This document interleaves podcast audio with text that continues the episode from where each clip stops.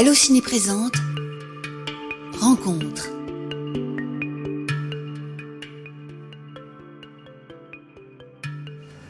Laurent Lafitte, euh, bonjour. Bonjour. Bonjour, vous êtes acteur et réalisateur. On vous a notamment vu dans Les Petits Mouchoirs et Nous finirons ensemble de Guillaume Canet, Papa ou Maman de Martin Bourboulon, Elle de Paul Verhoeven, L'heure de la sortie de Sébastien Marnier, L'origine du monde que vous avez réalisé, Guermantes de Christophe Honoré ou encore la série Tapis qui est visible sur Netflix. Et on vous retrouve aujourd'hui dans la peau d'une autre personnalité française et pas n'importe laquelle puisqu'il s'agit de Molière dans le Molière imaginaire. Place au théâtre Nous des sommes considérables avec cette nouvelle pièce. Il faudrait reprendre Nicomède. Je n'ai pas de talent pour la tragédie. Un bouffon reste un bouffon. Un bouffon peut-être, mais je joue pour le roi. C'est un film signé Olivier Pi qui mélange cinéma et théâtre et raconte les dernières heures de la vie de Molière qui, selon la légende, serait mort sur scène pendant une représentation du malade imaginaire. Et je dis bien selon la légende car le film mêle le vrai et le faux au sujet de l'auteur, n'est-ce pas? Oui, alors le film ne mélange pas cinéma et théâtre, c'est que du cinéma. Il se trouve qu'à certains moments, on voit euh, euh, Molière jouer quelques passages du, du malade imaginaire, mais le, film n'est vraiment pas une, une, captation théâtrale, c'est pas du tout du théâtre filmé. Quoi. Euh, la légende veut que Molière soit mort sur scène, alors que non, il n'est pas mort sur scène, il est mort chez lui, rue de Richelieu, euh, à côté du, du théâtre du Palais Royal, mais il n'est pas mort sur scène. Et en fait, quand je parlais du mélange entre cinéma et théâtre, moi c'est surtout par rapport aussi au, à la forme du film, donc qui est un faux plan en séquence, qui donne en fait l'impression d'assister à une représentation en direct. Est-ce que vous, vous l'avez perçu un petit peu comme ça malgré Non, tout je suis pas d'accord. J'ai pas l'impression que ça donne euh, l'impression d'une représentation en direct parce que je trouve que c'est pas. Euh, la caméra se déplace dans plein d'endroits différents qui sera, ce sera impossible à faire au théâtre. Mm. Euh, donc c'est non non pour moi c'est vraiment un objet de cinéma. Il est, on est dans une dans une temporalité du plan séquence donc qui est censé être un, un temps réel on va dire. Donc ça c'est vrai que c'est le propre du théâtre, mais je, je, trouve le film très baroque, très lyrique, euh, mais pas théâtral, euh, bizarrement. D'accord, ouais. c'est ce que je crois. J'ai beaucoup pensé au film Birdman de, ouais, de qui pareil, lui aussi en fait adaptait la même forme et se déroulait dans un théâtre. On avait le sentiment qu'il mêlait les deux. C'est pour ça que j'avais ce, ce, sentiment. Oui. Oui, mais Birdman, j'en ai pas l'impression d'assister à une représentation de théâtre. Ça se passe dans un théâtre, mais oui. on n'a pas l'impression d'assister à une représentation. Effectivement, ouais. c'est vrai. Ouais. Et est-ce que vous considérez ce film comme un biopic? Parce qu'on disait, voilà, il prend des libertés avec la réalité, même il y a, il y a peu de documents sur euh, Molière. Est-ce que vous considérez le film comme un biopic dans le sens où euh, finalement il est assez libre par rapport à la réalité? La réalité, elle n'existe pas avec Molière, donc euh, il prend pas tant de liberté que ça, Olivier. Il part quand même tout le temps de, de, de faits historiques et de documents euh, enfin de faits plus ou moins avérés et de, documents euh, historiques qui sont traités depuis très longtemps autour de, autour de la biographie de, Molière. Il y a plein de supputations autour de la, vie de Molière. Euh, on n'a pas d'écrit, on n'a pas de... Le seul témoignage à peu près direct, c'est celui de, de Michel Baron, qui, un peu, qui a raconté ses, années auprès de Molière. Quelques vagues euh, témoignages comme ça, un pamphlet euh, qui s'appelle la, la, fameuse comédienne, qui raconte aussi pas mal la vie de la troupe et, et la vie de Molière et comment il était perçu par ses, par ses contemporains. Mais on n'a pas de, documents euh, comme, euh, comme ceux sur lesquels les, les historiens sont capables d'affirmer des choses. Ça, ça on n'a pas vraiment ça. Est-ce que vous pensez que c'est à cause de ce manque de documents qu'on a aussi peu de films sur Molière ou c'est parce que le film réalisé par Ariane Mnouchkine qui est sorti en 78 mm -hmm. est un tel monument que euh, les réalisateurs ont peur de s'y attaquer? Euh, Oui, je sais pas pourquoi il n'y en a pas plus. Ben, il y a celui de Laurent Tirard aussi. Après, le, le film d'Ariane Mnouchkine, il est plus sur la... Enfin, il part vraiment de la jeunesse de, de Molière. Nous, on est vraiment que sur, sur sa fin et c'est ce qui fait la singularité du film, c'est qu'on est vraiment sur la dernière heure et demie d'existence de, de, de, Molière. Ça, c'est assez singulier. Dans cette heure et demie, Olivier a réussi, je trouve, à raconter euh, euh, un peu tout son, tout son parcours, euh, tout son lien à, à l'art, pas que au théâtre, à la parole de l'artiste, au, au, lien de, de, de l'artiste aux gens de pouvoir, au désir de postérité. Au... Voilà, il y, y, a plein de, de sujets. Est-ce que ça rappelle aussi qu'à l'époque, le théâtre, c'était un, un outil politique? Oui, ça pouvait être un outil politique aussi, oui, bien sûr. Après, euh, Molière, il a vraiment construit l'esprit français dans le sens où il a euh, posé un regard assez euh, critique et, impertinent sur ses contemporains et aussi sur ses puissants. Euh, bien qu'il en ait quand même eu besoin, il avait besoin d'être protégé par, euh, par le roi pour pouvoir exister.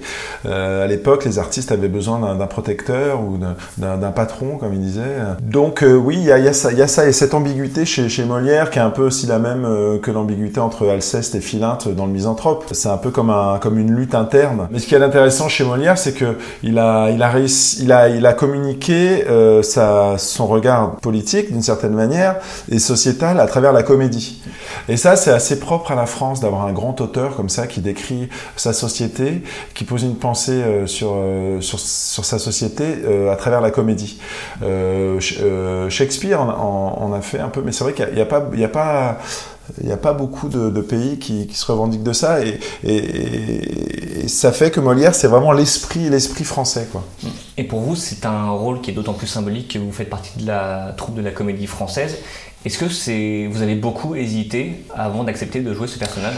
Ah non, j'ai pas hésité du tout parce que j'ai adoré le scénario. J'ai adoré l'écriture d'Olivier. Euh, déjà, moi, le personnage euh, de Molière m'intrigue.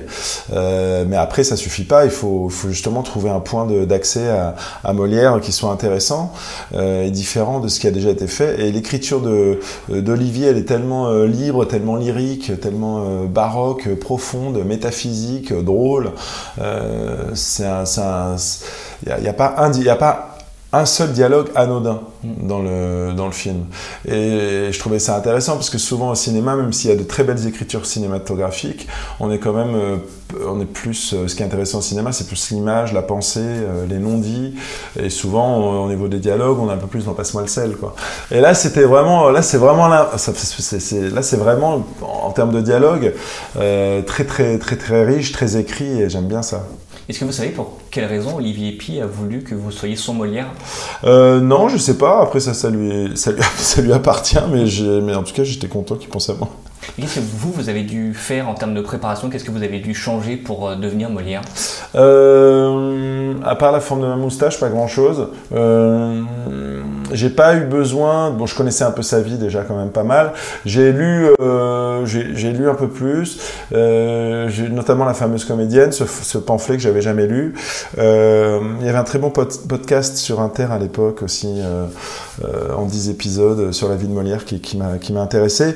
Mais encore une fois, ça c'est pas des choses qui m'aident forcément à jouer. C'est plus pour que quand je quand je parle de, de telle ou telle personne, dans ma tête, ce soit ce soit concret, ce soit pas juste des mots. Mais ça ça m'aide pas forcément euh, à jouer. Est-ce que le fait que, que, comme on disait, il y a eu peu de documents sur Molière, ça, ça, a, été, euh, ça a été différent que pour Bernard Tapie, où au contraire, là, on avait des documents ah oui, mais c'est pas du tout les mêmes. Euh, oui, oui, c'est pas du tout le. C'est pas du tout la même chose. Même si moi sur Bernard Tapie, j'ai pas du tout regardé les archives, j'ai pas du tout travaillé sur archives. Je les ai abordés en fait à peu près de la même manière en termes de préparation, quoi. Mais au moins, au moins, ce qui est question, c'est qu'il n'y a pas ce risque de tomber dans l'imitation avec un personnage comme Molière. Avec Molière, on peut pas comparer. Voilà. Si on peut comparer à Romain Duris et, voilà. et Philippe Cobert, mais on peut pas comparer avec le vrai. c'est un film qui est organisé comme un faux plan séquence. Ouais. Qu'est-ce que ça a impliqué en termes de tournage Ce film, il est un peu construit comme un compte à rebours. Oui. Surtout qu'on sait qu'il va mourir. Et puis il y a cette tension de euh, euh, que va devenir la troupe, euh, qu'est-ce qu'ils vont tous devenir. Il, Molière qui croise les fantômes de son passé, sa, son père, sa première femme. Et puis euh, la pression de l'Église aussi. Et, et Armande, sa, sa, sa, son, sa femme qui, qui, qui essaie de, de pouvoir lui organiser des, des, des, funérailles chrétiennes et qui reçoivent les, les derniers sacrements et qui soient enterrés de manière, de manière chrétienne, ce qui était impossible à l'époque pour les, pour les comédiens. Euh, il y a toute cette, voilà, cette négociation euh, et cette euh, renonciation au métier d'acteur qu'il faut qu'il signe pour pouvoir être enterré euh, de manière chrétienne, ce qu'il va refuser de faire. Et vous parlez du compte à rebours, c'est une des choses que j'aime bien aussi dans le film, dans sa structure, c'est qu'on a l'impression de voir une tragédie qui s'orchestre autour d'une comédie qui se joue en même temps euh, sur scène. C'est complètement ça. Ouais, c'est très juste. Il y a ça, il y a, cette dimension même quasi métaphysique de quelqu'un qui est en train de jouer, quelqu'un qui fait semblant de mourir et qui en même temps est en train de mourir. Euh, ça, c'est très puissant dans le film. Et puis il y a aussi la place de l'acteur à l'époque. Euh, il y a cette phrase du, du malade imaginaire, pour le coup, quand il dit N'y a-t-il pas quelques dangers à contrefaire le mort? Euh, là, c'est un acteur qui est en train de mourir, qui est en train de dire ça. Et oui, il y a un danger à contrefaire le mort, parce qu'il y a un danger à contrefaire, puisque à l'époque, le fait de contrefaire euh, l'humanité, le fait de mettre en scène euh, l'humanité, les sentiments, la ce, qui, serait une création divine, c'est blasphématoire. Et c'est pour ça que les, que les acteurs sont pas, pas forcément excommuniés, mais en tout cas ne peuvent pas être enterrés. Euh, de manière chrétienne. Enfin, moi, je pense que c'est surtout l'Église qui voit une trop grosse concurrence dans le théâtre, puisque mhm. l'Église est un théâtre, mais qui ne dit pas son nom. Mais ça, c'est mon point de vue. Est-ce que vous pensez que c'est pour ça aussi que Olivier Pi aussi montre beaucoup la laideur, un peu le, tous les maquillages, tout, un peu grossier des gens dans le public, souvent des gens de pouvoir? Euh, Oui, alors ce qui est intéressant dans, c'est vrai que graphiquement, c'est très fort, euh, c'est très baroque, quoi. Et puis il y a l'éclairage à la bougie aussi qui participe beaucoup à, à cette ambiance-là. Euh, ce qui est intéressant dans le théâtre du, Palais Royal, donc dont on ne sait pas grand-chose non plus, je ne sais même pas s'il y a des gravures, il y a des descriptions, mais on sait que c'était un théâtre carré, euh, pas du tout arrondi comme les théâtres à l'italienne qu'on a maintenant. Euh, théâtre carré, tout en bois, qui ressemblait un peu à une grange, avec quand même quelques dorures, le toit qui fuyait sur scène, et puis des gens qui mangeaient, des gens qui parlaient. Et ce qui est intéressant, c'est que c'est aussi pour ça sûrement que Molière a une telle postérité, c'est que hum, il a réussi à réunir dans ce théâtre des gens de, de milieux très très différents et à euh, créer une langue, hein, puisqu'on dit la langue de Molière. Oui. Parce qu'à l'époque, il y avait plein de Français différents, entre les patois, les accents, les classes sociales. Il a réussi à créer une langue que tout le monde comprenait. Il a réussi à réunir des gens euh, d'univers différents dans un même théâtre pour rire des mêmes choses. Et ça, c'est assez, euh, c'est assez incroyable. Le tournage, il a duré combien de temps? Trois semaines. Ah oui. Ouais. Avec beaucoup, beaucoup de répétitions en amont. On a répété trois semaines. On a répété trois semaines, on a tourné trois semaines. Et on a répété avec la caméra pour que le, pour, pour qu'on répète tous ensemble les déplacements, les, les, mouvements. On avait une grande maquette du décor aussi pour pouvoir se situer dans l'espace et, et, répéter en fonction du décor. Et donc vous avez incarné Bernard Tapie il y a quelques mois, vous êtes Molière aujourd'hui, vous allez bientôt être Lucien Guitry, le père de Sacha Guitry ouais. dans le film de Guillaume Niclou sur Sarah Bernard. Est-ce que c'est un hasard que vous vous retrouviez à incarner des personnalités qui ont existé ou c'est quelque chose que vous voulez explorer actuellement Non, non, c'est le, c'est le hasard. Là même, je joue Cyrano de Bergerac qui a existé aussi, hein, qui oui. était un contemporain de, de Molière d'ailleurs. Euh, ils se sont connus. Et puis Molière lui a même piqué un peu de certains de, de ses textes, euh, notamment dans Les Fourberies de Scapin ce que raconte Rostand dans la pièce. Euh, non, c'est le, c'est le hasard en fait. C'est le hasard. En plus, ce sont des, c'est des époques qui se chevauchent comme ça, parce que dans, dans le film sur Sarah Bernard, je croise Edmond Rostand, alors que là, en ce moment, le soir, je joue Cyrano euh, à la Comédie Française, et que Cyrano lui-même était un contemporain de Molière. Là, je fais ma, ma petite balade euh, historique. Là, j'espère que je vais commencer à jouer des choses un peu plus contemporaines, avec des problématiques qui me, qui me ressemblent le plus. Mais euh, en tout cas, c'est, c'est le hasard. Ouais. Est-ce qu'il y a une personnalité que vous aimeriez incarner? Euh, non, en ce moment, non, je non, je pense pas à quelqu'un en particulier en ce moment. Non. Et au final, qu'est-ce que vous allez garder de ce rôle dans le Molière imaginaire? Et est-ce que ça a changé votre regard sur Molière de l'incarner? Oui, alors pas forcément de l'incarner, enfin peut-être sûrement, mais un peu plus inconsciemment.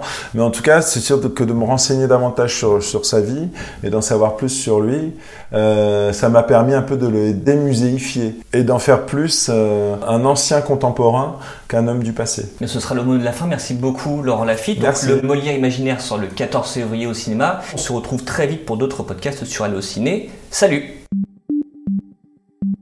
Allociné